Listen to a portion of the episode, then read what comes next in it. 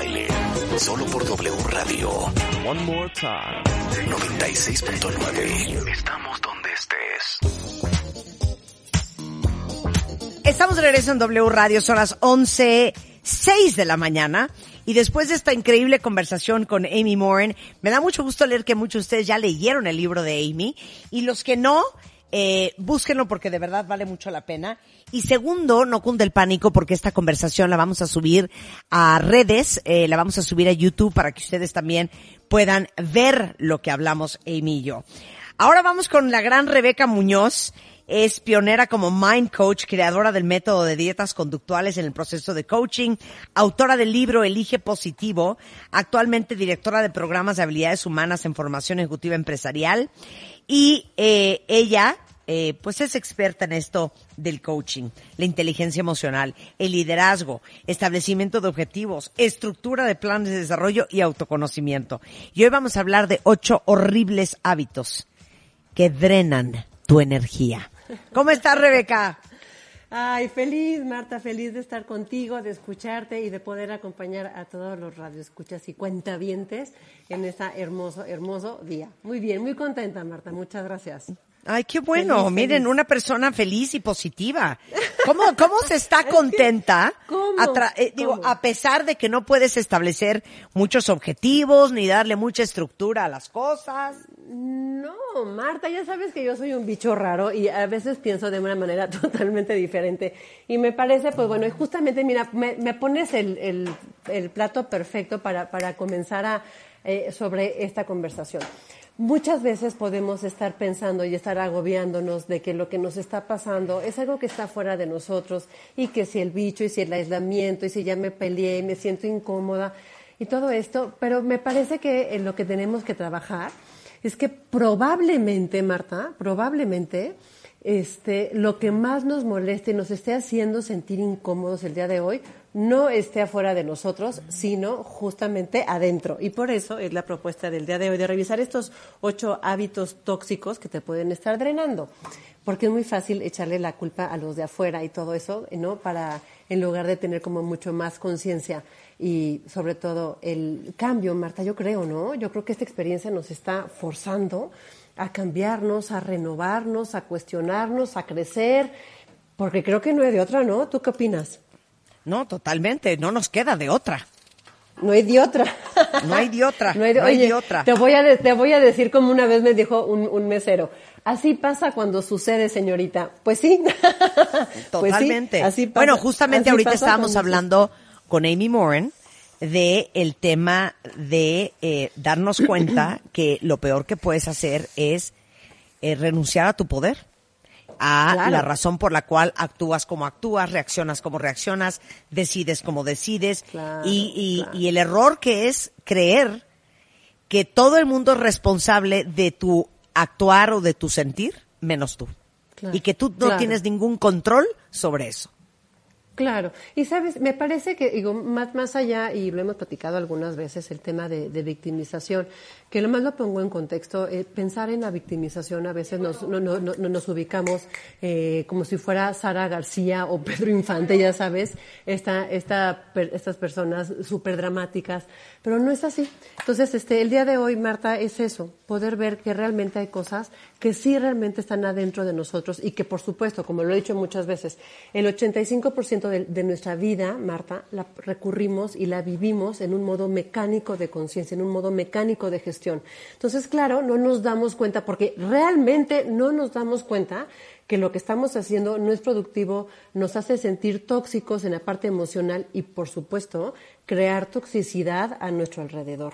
Entonces, este, hay, hoy quiero platicarles de ocho hábitos que más allá, a mí me encantaría que nos fueran diciendo en las redes sociales si se identifican, si no, si hay algunos más que otros. Y sabes que puede ser que uno, eh, que puede ser que alguien diga, sabes que no, la verdad es que yo no me siento víctima de, de la situación, yo, este, yo creo que estoy haciendo mi, mi mejor papel. Pero bueno, siempre vale la pena echarle una revisada a lo que estamos haciendo y sobre todo en el cómo lo estamos haciendo para eh, ir ganando conciencia. Porque te digo una cosa, Marta, las respuestas del pasado no van a ser las que nos sirvan ahora. Solamente hace dos meses nuestra vida global, aquí en México al menos, cambió y no es posible que eh, nuestro entorno haya cambiado y nosotros no. Sería como muy eh, iluso, muy tonto pensar que las respuestas del pasado hoy nos vayan a servir. Ahí hemos hablado mil veces de inteligencia emocional y una parte fundamental de inteligencia emocional es la resiliencia y es la capacidad de restablecer el equilibrio emocional en lo que estamos haciendo. Y muchas veces puedo asegurar que al menos el 70% de las personas que nos están escuchando ahorita están todavía arraigadas a lo que fue México hace apenas dos meses, dos meses y medio. Y eso ya no va a regresar, esas formas ya no van a pasar. Entonces, bueno, pues antes de, comenzar a enlistarlos, es por eso destacar que hacer conciencia es salir de ese 85% de la forma mecánica en lo, en lo que lo hacemos, en la, en la lela, por ponerlo de, de esa forma, ¿no?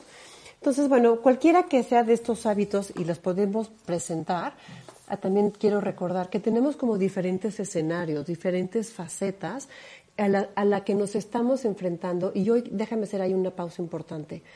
Tenemos, antes, cuando hablo antes, es decir, a inicios de año, en febrero todavía, teníamos en cada uno de esos escenarios como diferentes eh, espacios que nos limitaban y nos hacían sentir y gestionar dependiendo de ese escenario. Es decir, teníamos nuestros hijos en la escuela, nosotros en el trabajo, bueno, pues nosotros íbamos a la cabina que allá, ¿no? La gente a su oficina, este, eh, acuérdate que son diferentes roles. Y hoy el tema es que todos esos roles, que los recuerdo rápidamente, que sea el rol familia, el rol pareja, el rol profesional, el, tu rol trabajo, tu rol social, tu rol eh, personal y por supuesto el rol digital, hoy todos, Marta, están juntos en el mismo lugar. Hoy estamos todos hacinados. Entonces tú, por ejemplo, puedes hacinar, no sé, 20 minutos directamente a tu trabajo y llega el chamaquito y te dice, mami, ¿me ayudas a mandarle el mail a la Miss? Entonces es desquiciante, ¿no? Porque a lo mejor tú no puedes ir trabajando en el ritmo que tú tenías antes y este y ahora tienes el chamaquito que quiere que te pide el agua de limón o dindo, ya llegó el gas o hay que sacar la basura o me explico. Entonces, hay que ser como muy compasivos y comprensivos entre nosotros mismos, que no solamente a lo mejor nosotros le estamos pasando mal, y lo pongo entre comillas, sino también la gente con la que vivimos. Es decir, tampoco a lo mejor el chamaquito, nuestros hijos, los que somos papás y estamos ahorita con ellos, a lo mejor tampoco le están pasando tan padre, porque tienes una mamá helicóptero encima de ellos de, niño, ya hiciste la tarea, pon, atención a la misa en, la clase virtual. A ver, mándenme tampoco puede ser que le estén pasando padre. Entonces, lo que vamos a hablar el día de hoy, de estos ocho hábitos que te pueden estar drenando tu energía, pueden hacer, o sea, se pueden hacer en estos diferentes escenarios. Entonces, cuando tú realmente te das cuenta de lo que estás haciendo, entonces puedes actuar de una manera responsable y, por supuesto, asumir la responsabilidad. Que asumir la responsabilidad, recuerda que es el, aquel que da respuesta, aquel que dice, sí, yo lo hice, lo hago con conciencia y entonces asumo la consecuencia de lo que estoy haciendo. Y frecuentemente lo digo en forma de broma, pero pues es que es la verdad. Eh, a veces eh, nos llega a todos la enfermedad de la esquizofrenia, ¿no? Es que no lo hice porque no sé qué, es que el otro me dijo, y claro, el otro me gritó y por eso yo le pegué, es que mi marido vino y me, me sacó de, de, de lo que yo estaba haciendo y entonces ya no hice lo que tenía que hacer. Entonces, cuando alguien es responsable y da respuesta, asume la responsabilidad de lo que está haciendo. Y entonces, si te parece bien, vamos a comenzar a enlistar estos ocho hábitos tóxicos. Échalos. Estoy lista para ti. ¿Vas? Eres toda mía, Marta. Muy bien, me encanta. El primero, no sé si te vaya a sonar esto, ¿eh? escúchame bien. Ser control freak, ser súper controlador o controladora. ¿Qué es eso? Es tener como esa fantasía, porque es una fantasía, Marta, de que podemos, y sobre todo, fíjate bien, debemos controlar todo y a todos aquellos que están a nuestro alrededor. Imagínate ahora este hábito confinados, Marta. Está para volverse locos. O sea, está para que a los dos días alguien te, te escupe, te diga, ya déjame en paz. Levanta tu cuarto, ven para acá, coman esto, no comas, si comes, métete allá, este, quieres controlar a tus colegas que no están contigo, quieres controlar a tu marido, a tu papá, a tu mamá, con quienes estén. Es decir, casi es querer como querer, imagínate que les quisiéramos poner como hilos a las personas con las que vivimos y Ay, qué padre sería, hija. Es que estaría bien padre. Mira, nos ahorraríamos, ¿sí o no? Tantos disgustos, tanto, tanto batallar. problema. De verdad que sí. Oye, pues vamos a comprarnos unas maderitas, ya sabes, para volverlos como pinochos. Pero te digo una cosa, Marta, esto es una fantasía real. Entonces se sufre mucho aquella persona que sobreutiliza o que intenta ser este controlador o controladora sobre los demás y sobre su entorno.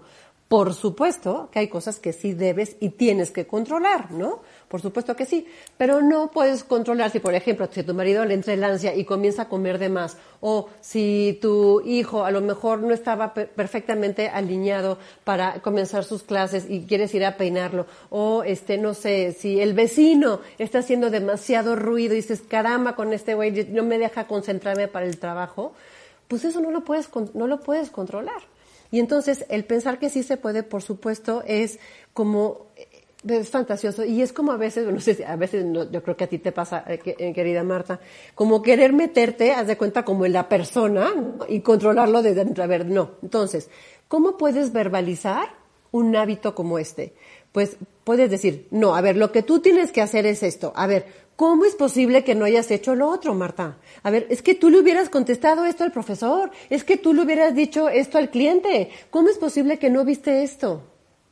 Eso es asumir que los demás van a reaccionar de la misma forma, copy-paste, como tú lo hubieras hecho.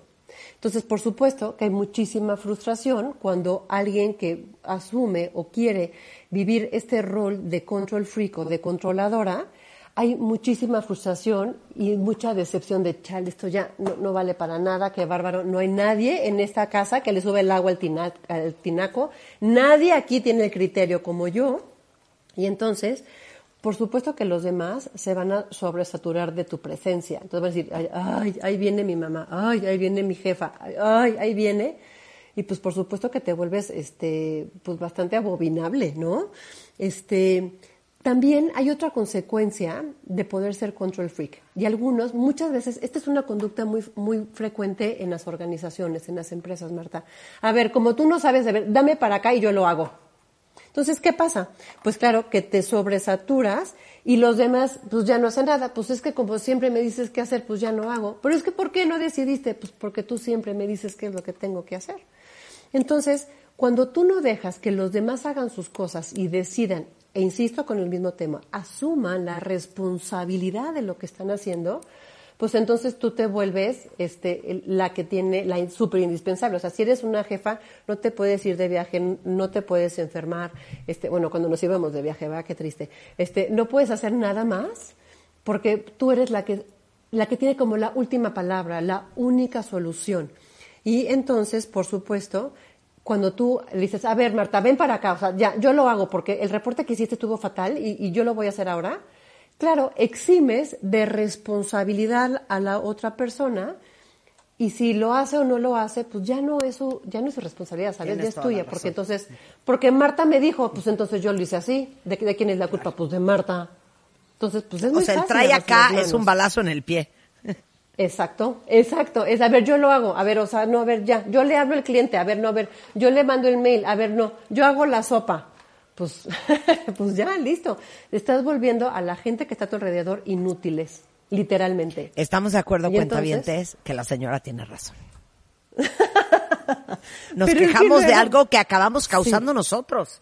Exacto. Entonces, si uno siempre arregla la bomba del hidroneumático, y sigue mentando madres. Porque nadie más que tú la arregla. Nadie más. Pues es que nunca le dimos chance a nadie más de que la arreglara. Claro. Y de veras muy mal. No, muy mal. Es que te voy a decir una cosa, y no solamente lo piensen en cuestiones súper, súper sofisticadas. En el día a día hay muchas cositas que de veras esto no, no puede ser que yo quiera controlar. El otro día te digo una cosa, estábamos aquí en la casa, y en este aislamiento, Marta, a mí me ha dado una obsesión por la limpieza cañón. Y el orden estoy, bueno, que yo a veces yo ni, ni yo solita me aguanto. Entonces entro al despacho de mi marido entonces comienzo a arreglarle sus libros como a mí me parece que están mejor, ¿no? Entonces comienzo a arreglarle y me dice, como de parte de quién. No, no, es que mira, así es más fácil porque si tienes aquí tus libros, entonces aquí tienes no sé qué, te está más fácil. Y dice, o sea, ¿me dejas mi despacho? O sea, ¿me dejas en paz? Y decía, pues claro. Pero, pues, pero estaría padre que lo movieras, ¿me explico? O sea, a mí qué me importa cómo tiene él sus libros, ¿me explico? ¿Cómo él arregla sus cajones del escritorio de su despacho? Pues bueno, es querer controlar hasta esas cosas que no nos corresponden. Y te digo una cosa, el que lo hace sufre muchísimo, porque se frustra muchísimo. Entonces, ese es un hábito que no es nada padre, no es nada eficiente y la verdad es que no nos conviene, no nos conviene pero ni tantito. Yo no sé si alguien se haya identificado con este, No, bueno. con este bonito hábito. Tendrías que ponerte a leer Twitter ahorita para que te veas cómo nos cae el 20. Claro, claro, claro. Bueno, vamos a un siguiente hábito. Entonces, este otro es, a ver si te suena, querida Marta, ser don o doña perfección. Una obsesión por lo perfecto. Exacto, qué bueno que ponen esa música, porque es terrible, es terrible. ¿Sabes? La definición es tener una obsesión de que todo salga perfecto, de que todos deben de ser perfectos, de que todo debe de estar en perfecta sintonía, orden, posición. Yo frecuentemente les digo a mis hijos y me, y me, me- dicen, ay mamá, ya por Dios, y es que pobres de ellos, en estos días. Digo, todo tiene un lugar para, para cada cosa y cada cosa tiene un lugar. ¿Por qué no se lo dejan en donde está, no? Entonces, porque si, porque si no está perfecto, entonces te incomoda la imperfección y las diferentes circunstancias. Tenemos que recordar que la perfección es un destino, no es un camino, no es en el día a día. ¿Puedes buscar la perfección? Sí. ¿Existe? No. ¿Ya viste que, que incoherente es una cosa que otra? Buscamos algo que sabemos que no existe. Porque hasta en el mismo universo, en la misma naturaleza, hay caos. Sí, ¿Me pero explico? ¿sabes qué? Sí, Rebeca, muy bien. pero neta, échenle ganas para tratar de aproximarse. Porque hay gente que parece que opera queriéndose alejar de la perfección. Alejar, claro, claro, claro, por supuesto. Y eh, eso hay gente que dice, bueno, pues, pues imagínate, no sé, por ejemplo, creo que tú y yo coincidimos en el tema del orden y la limpieza, que todo tiene que estar bien, ¿no? Imagínate que ahorita entráramos al cuarto de una persona que es justamente lo contrario y entonces te dice, no me vayas a arreglar porque dentro de mi desorden yo entiendo perfecto en dónde está la hoja, el calcetín, el reporte, el no sé, ¿no? Bueno, por supuesto que a lo mejor personas que pueden compartir esto con nosotros dicen, no, qué, horror, qué locura. Pero es que es la verdad. Ellos dentro de aquel caos, para ellos, ese caos es perfecto. El tema es asumir que la perfección es igual a nuestra perfección. Y aquí quiero to- tocar un tema que es importante. Los lentes con los que tú estás viendo la vida el día de hoy, es decir, los paradigmas, las ideas, las creencias que tú tienes. Entonces yo puedo decir que una cosa es perfecta porque está en orden y limpieza y alguien puede decir que el caos es perfecto. Pues, ¿quién va a decir que, que sí o que no? Pues cada quien, ¿me explicó? Diría, diría la, la a según cada quien, a según esa, esa, esa perspectiva. Entonces, por supuesto, si, eh, si no somos perfectos, pudiera ser que estemos pensando que, vamos, que somos como perdedores, que estamos fallando, que somos como losers. Es decir, sí, eh, y podemos ser como tachados como el, el tonto de la clase, el, ¿no? El perdedor. Por supuesto, comenzando con el entorno, hoy, recuerda que por, por eso hablaba de los seis roles diferentes que tenemos, hoy entendiendo que estamos restringidos y confinados, todos, con nuestros diferentes escenarios, todos al mismo tiempo y todos mezclados. Entonces, los primeros evaluadores, primero, a pesar de que seas tú primero con, contigo mismo, tu primer juicio, eh, tu primer juez, también con nuestro círculo más cercano. Entonces, nos volvemos intolerantes al error. Nos, nos volvemos sin darnos cuenta que estamos sobreutilizando esa, esa conducta, estamos incurriendo en un grave error. Porque te digo una cosa, Marta, ni nosotros mismos somos perfectos. Ese es el tema. Porque solamente al sobreutilizar este afán de querer ser perfecto, nos estamos volviendo imperfectos. Yo no sé si estoy siendo clara con, con esa definición. No, no, no, se entiende. Pues ya, ya Se entiende, se entiende. Es más, si necesitan tiempo para digerirlo, vamos a hacer un corte y regresamos después con Rebeca Muñoz hablando de ocho hábitos horrendos que están drenando nuestra energía al volver en W. Ok. Radio. No se vayan. W Radio 96.9. Al aire. De baile en casa. Estamos donde estés. Más música, mejores especialistas, más invitados. Marta de baile, desde casa a tu casa. Marta de baile desde casa a tu casa. Hacemos una pausa. Escuchas a Marta de baile por W Radio 96.9. 15 años de Marta de baile. Estamos de vuelta. Y estamos de regreso en W Radio y estamos hablando con la gran Rebeca Muñoz justamente de ocho hábitos horrendos que están drenando nuestra energía. Ya nos destruyó a todos los que somos freaks del control. Ya nos hundió a todos los que somos perseguidores eternos e insaciables de la perfección. ¿Qué más, Rebeca? ¿Qué Y más? ahora, así, o sea, ¿Qué sigo. más, no? ¿Qué más nos quieres hacer? Fíjate, aparece un hábito que puede estar que, apareciendo justamente con este entorno. Ser el rescatador o rescatadora de todo mundo, ¿no? Es decir, el poder, claro, es yo con mi vocación de servicio, yo voy a salir y voy a rescatar a todos. Y con, un- con una vocación de servicio, fíjate bien, lo que está muy crítico aquí es que puede ser que tú mismo o tú misma pases a un segundo plano, ¿no? No, no, no, yo voy a hacer todo lo posible porque mis hijos y mi marido todos estén muy bien, no importa que yo esté cansada, no importa que yo esté agotada, pero que ellos estén bien. ¿Me explico? O es el, el- el- el marido, no, no, yo voy a hacer que mi familia esté protegida, que mi mamá, que mi papá, y yo voy a hacer. Entonces, es decir, el sobreutilizar esta vocación de servicio, eh, sí está medio, medio, este, digamos, crítico, porque uno mismo pasa a un segundo plano. Y tú no puedes estar bien para los demás, Marta, si primero no estás bien para ti mismo. Y a veces puede estar como percibido, recuerden que somos un ser social, lo que buscamos es ese tema de aceptación, es decir, es poder mostrar esa faceta de que es, es que es tan buena, qué bárbaro, es un pan, qué bárbara, siempre está pendiente de su familia, pero qué bárbaro. Eh, Entonces, desde tu perspectiva puedes tener es- ese como show off de que soy muy buena, que soy lo mejor, pero hacia adentro, contigo mismo, te digo una cosa, puede ser la peor o el peor. Rescatas a todos menos a ti mismo. ¿Cómo lo puedes verbalizar? Frases como, por ejemplo, ay no, qué horror, déjame, te ayudo. Si yo ya voy al súper, déjame para que no salgas, yo voy ahorita al súper para ti y te lo traigo. Bueno, luego me lo pagas. Bueno, y entonces, ¿qué pasa? Es, acaba siendo el burrito de carga de los demás, ¿no? la gente comienza un poco, entre comillas, a eh, abusar de esa, pues es que ella siempre dice que va al súper y me lo compra, ella dice que entra en mi cuarto y me lo limpia, ella dice que hace el reporte, ella me dice, ay, qué buena onda, qué linda es Rebeca, y entonces vamos a, sobrecargarla. ¿Qué pasa con eso? Dejas, fíjate qué fuerte lo que te voy a decir, dejas de trabajar por tus, tus propios objetivos de vida y comienzas a trabajar en los objetivos de los demás. Entonces, tu mismo proyecto de vida pasa a un segundo plano, Marta. Es terrible.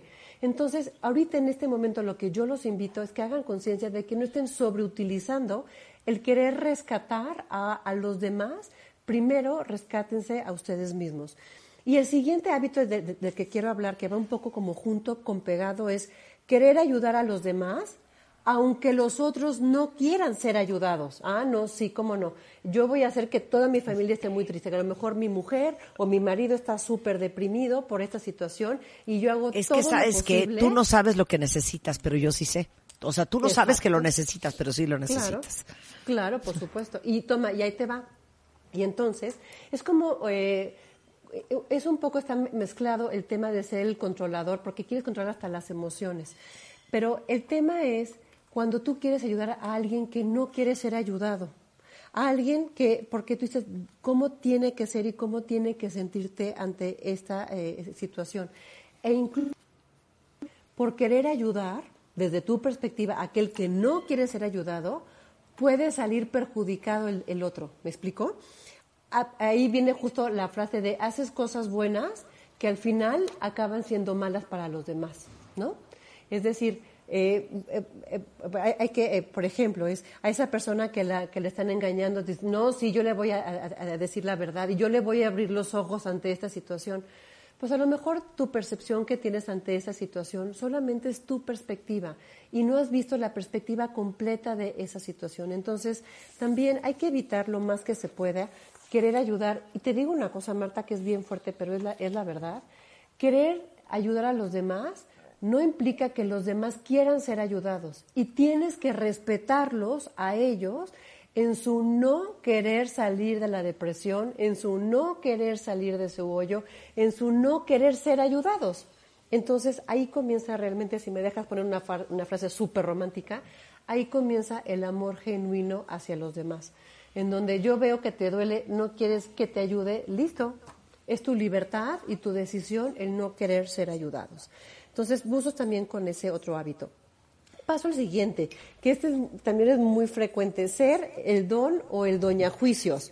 Es decir, tener la calidad, sentirse con la calidad y la superioridad, tanto técnica, moral, de conocimientos, para poder evaluar a los demás y a tu entorno desde tu perspectiva.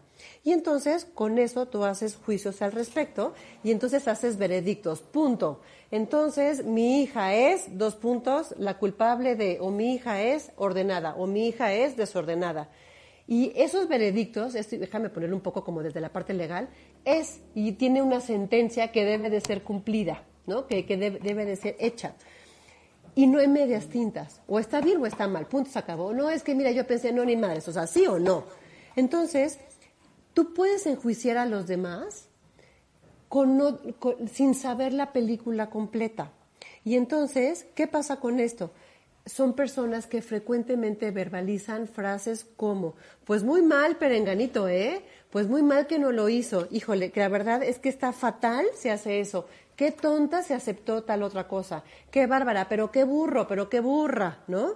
Pero para quién, quién lo puso esta persona en ese puesto. No, qué bárbara, fue una muy mala decisión.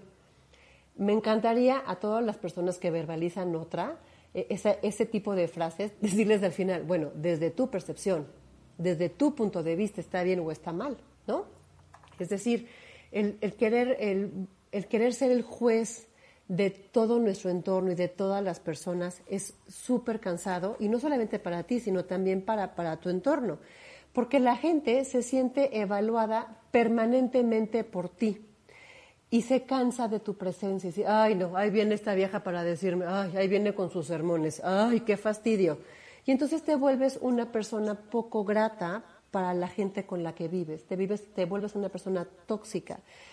Y normalmente las personas que hacen muchos juicios son percibidas como inflexibles, porque ya que dan su veredicto, punto, se acabó, así es, y ya no escuchan más razones, ya no entienden más caminos para seguir adelante, y por supuesto limitan y congelan el camino de las posibilidades y de la creatividad. Entonces, también este hábito de ser don o doña juicios, de verdad que es un hábito que drena muchísimo la parte emocional y hace que te puede acabar el día y te puedas sentir realmente agotado sin haber hecho físicamente muchas cosas. Recuerden que el, desgaste y el, nuestro dreno emocional es mucho más agotador que a veces el, tema físico.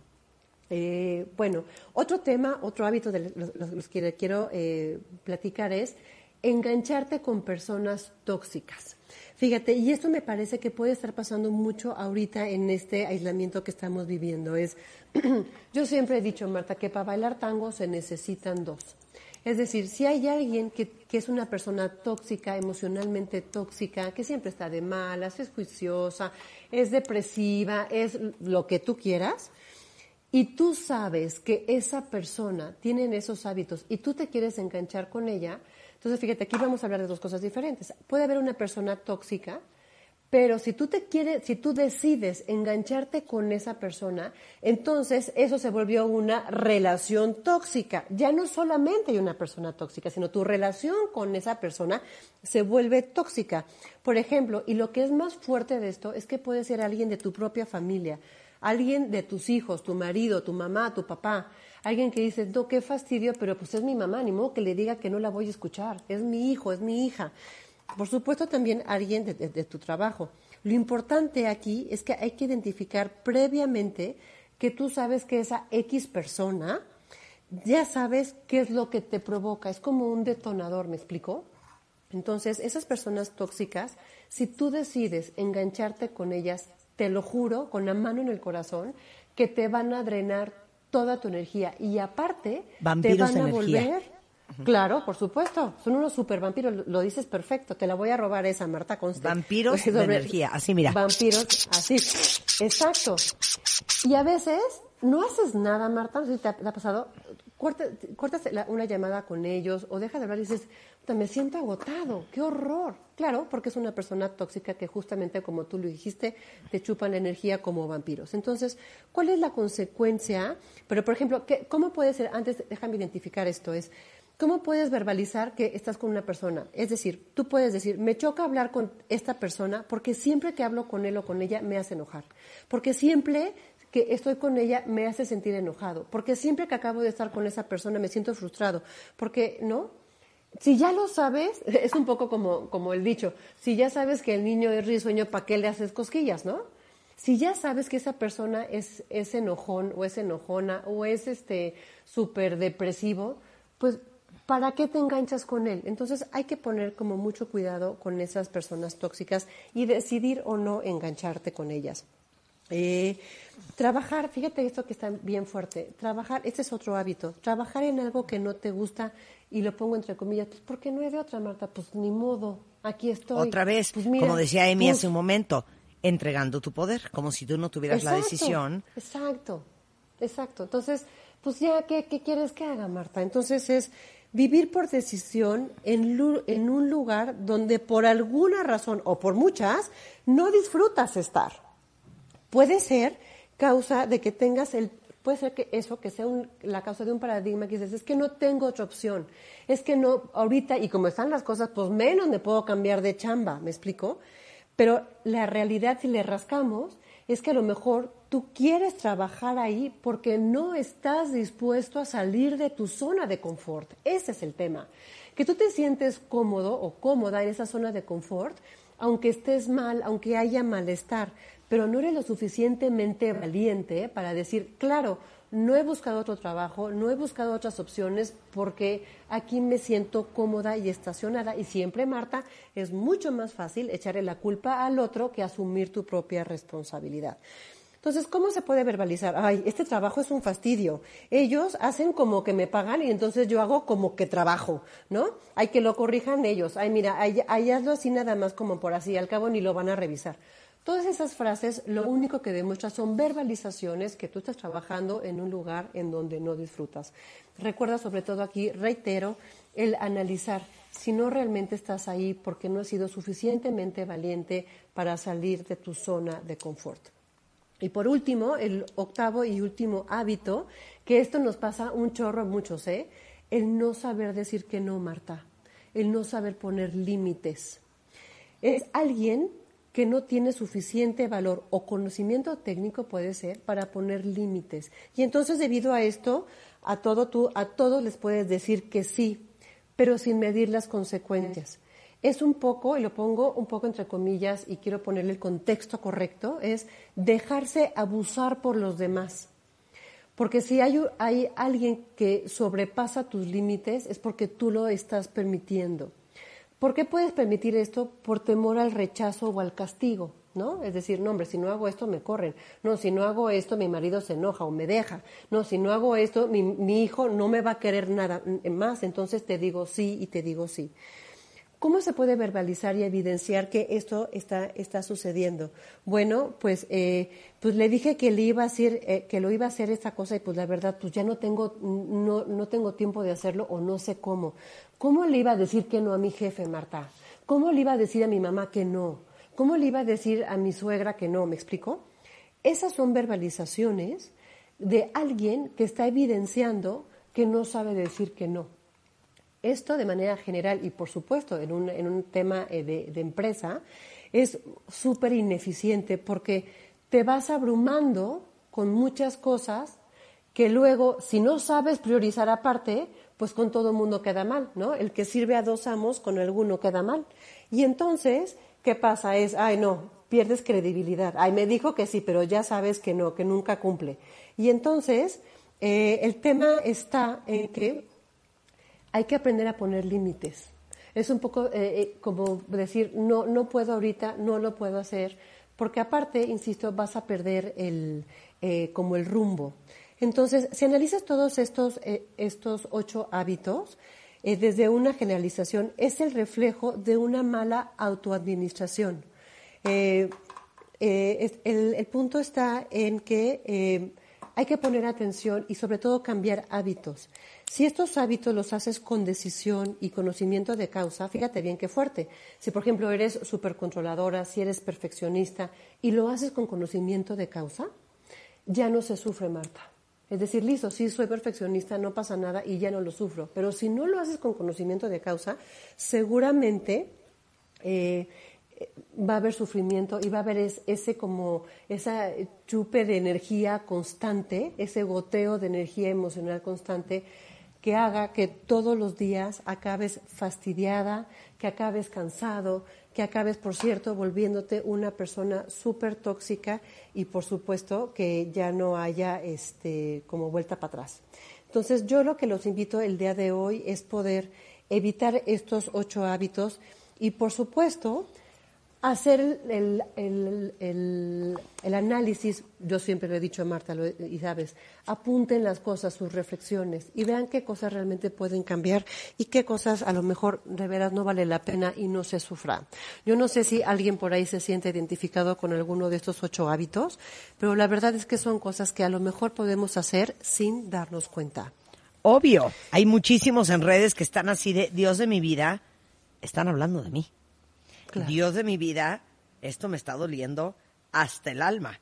Pues cómo no, Rebeca, si sabes dónde más nos duele y siempre nos das ahí. y le pongo limón, le pongo limón. Oye, pero es que ese es el tema, Marta. O sea, si ya sabes, es una cosa, es como si ya sabes que te está doliendo algo, ¿para qué seguir? Y déjame ponerte esta frase. ¿Por qué? Fíjate bien lo que voy a preguntar. ¿Por qué haces lo que no quieres hacer? Y dejas de hacer lo que sí realmente quieres hacer. Por ejemplo, te pongo una cosa, un ejemplo bien fácil. Quiero ser más cariñosa con mis hijos y con mi familia en estos días en especial. Pero eres súper tóxica, eres súper controladora, eres súper fría, no eres capaz ni de decir gracias, no eres capaz de dar un beso, un abrazo contenido largo. Pero realmente lo que quieres hacer es ser una mujer cariñosa. Entonces, ¿por qué no lo haces? Frecuentemente la respuesta a esta pregunta te va a llevar al camino que debes de seguir realmente. El corazón nunca se equivoca, Marta. Y es ahí donde tenemos que trabajar para cambiar estos ocho hábitos espantosos que drenan energía y que nos hacen sentir súper mal. Oye, ahora Ese es el camino. Claro, ahora que muchos están como angustiados de cómo va a estar, qué vamos a hacer, como que nos hemos dado cuenta todos que nos tenemos que reorganizar no sabemos como ni en qué, ni, ni cómo, ni, ni, ni para qué, ni, ni cuándo. Eh, ¿Estás dando eh, coaching? Eh, yes, of course, por supuesto. Estoy dando coaching y estoy dando clases este, de inteligencia emocional que hoy pareciera que... yo se lo dije hace muy... Oye, Marta, me choca decir te lo dije. Te lo pero hace muchos años, pero yo te dije, la inteligencia emocional es el único camino y hoy me parece que tenemos que hacerlo.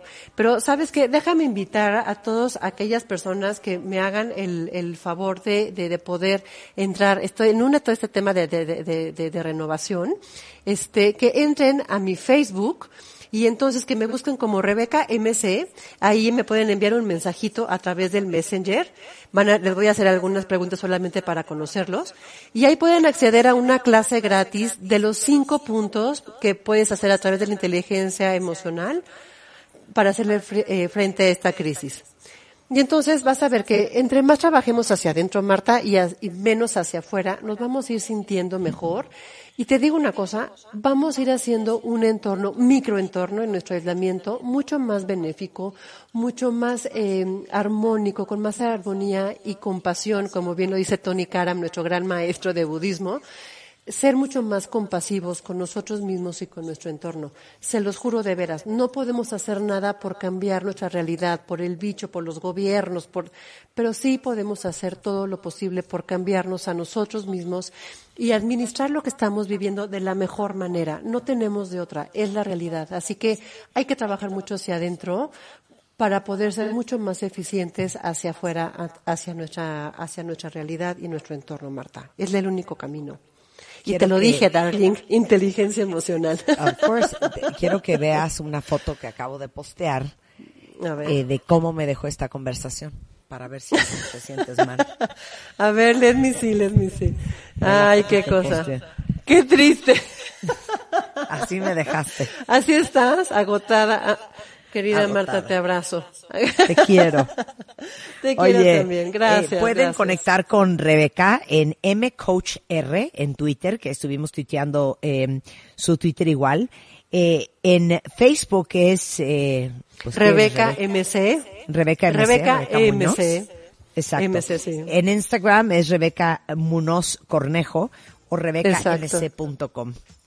Exacto. O un mailcito, informes arroba formaejecutiva.com.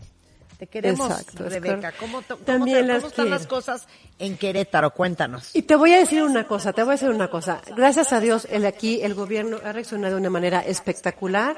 Hay mucha conciencia, hay mucho respeto. Por supuesto, somos mucho menos que en Ciudad de México y creo que es más administrable, pero el gobierno ha hecho un gran, un gran papel y creo que los ciudadanos hemos obedecido lo más que se pueda y así que Querétaro está haciendo una gran, un gran papel en, e- en este tema de la, de la, de la pandemia. Y sin duda me parece que es eh, Querétaro uno de los, eh, bueno, ya después vengan a visitarlo acá, pero es un gran estado en donde sobre todo, te voy a decir una cosa, yo no sé si ustedes sepan, pero es una parte fundamental de la industria aeroespacial y la automotriz. Entonces ahorita, gracias a Dios, se comienza a reactivar y así que ánimo y adelante, porque no nos queda de otra, Marta, con una happy face y una muy bonita actitud, a seguir adelante y gracias a Dios en un estado súper lindo como es Querétaro. Te queremos, Rebeca. Igual, igual, las abrazo y les mando un abrazo a todos. Igualmente. Con esto hacemos una pausa, cuentavientes, regresando del corte. Seguimos en el intensivo de hoy, ¿eh? Anamar Orihuela, vamos a hablar del viejo yo versus el nuevo yo. Eh, todos hemos ido construyendo una imagen de lo que somos, de lo que es la vida, de lo que es nuestra vida, de qué podemos esperar, de qué nos merecemos. Eh, y esas partes se gestan desde los primeros años de nuestra vida y en mucho influyen los modelos que tuvimos como papás. Entonces, todos hemos escrito ya el guion de nuestra vida y vamos viviendo como la misma película, las mismas emociones, los mismos pensamientos, los mismos actos, que se van reforzando como una profecía autocumplida todos los días. Y van cambiando los personajes, el fulano la fulana en turno, pero al final no nos damos cuenta que estamos viviendo la misma historia. Van a darse cuenta al volver en W Radio con Ana Mar. No se vayan. W Radio 96.9. Al aire. De baile en casa. Estamos donde estés. Más música, mejores especialistas, más invitados. Marta de baile, desde casa a tu casa. Marta de baile desde casa a tu casa. Hacemos una pausa.